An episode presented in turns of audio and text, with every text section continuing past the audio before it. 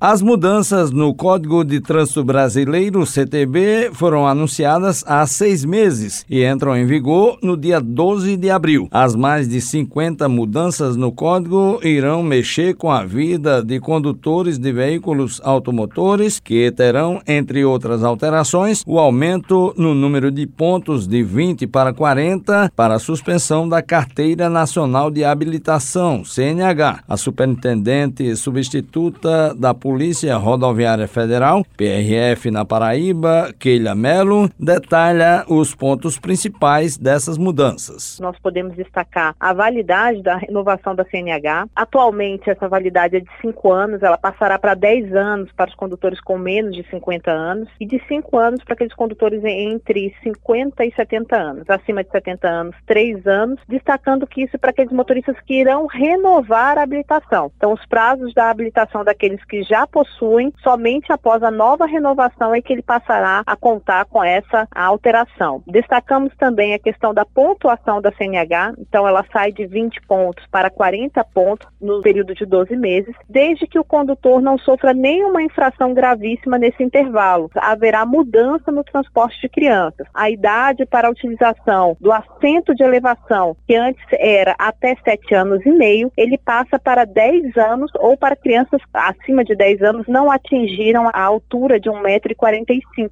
As crianças, para serem transportadas em motocicletas, elas devem ter 10 anos de idade. Antigamente essa idade era inferior e isso fazia com que as crianças não tinham a devida segurança aí na sua condução. Segundo Keila Mello, as alterações visam a melhoria e adequação do Código de Trânsito aos dias atuais. É uma mudança que busca dar mais segurança, que busca readequar a necessidade do trânsito de hoje. A legislação ela visa sempre alterar de forma a se adequar à realidade no qual a sociedade vem se transformando e, consequentemente, a legislação também precisa buscar essas adequações. Muitos motoristas estão aprovando a medida. O presidente da Associação dos Taxistas e Amigos Cristãos da Paraíba, ATAC PB, Flaviano Oliveira, afirma que as novas regras são boas para a categoria. Essa mudança para a categoria dos taxistas que muda de 5 anos para 10 anos para fazer a renovação da carteira, muito bom. A segunda questão de 20 pontos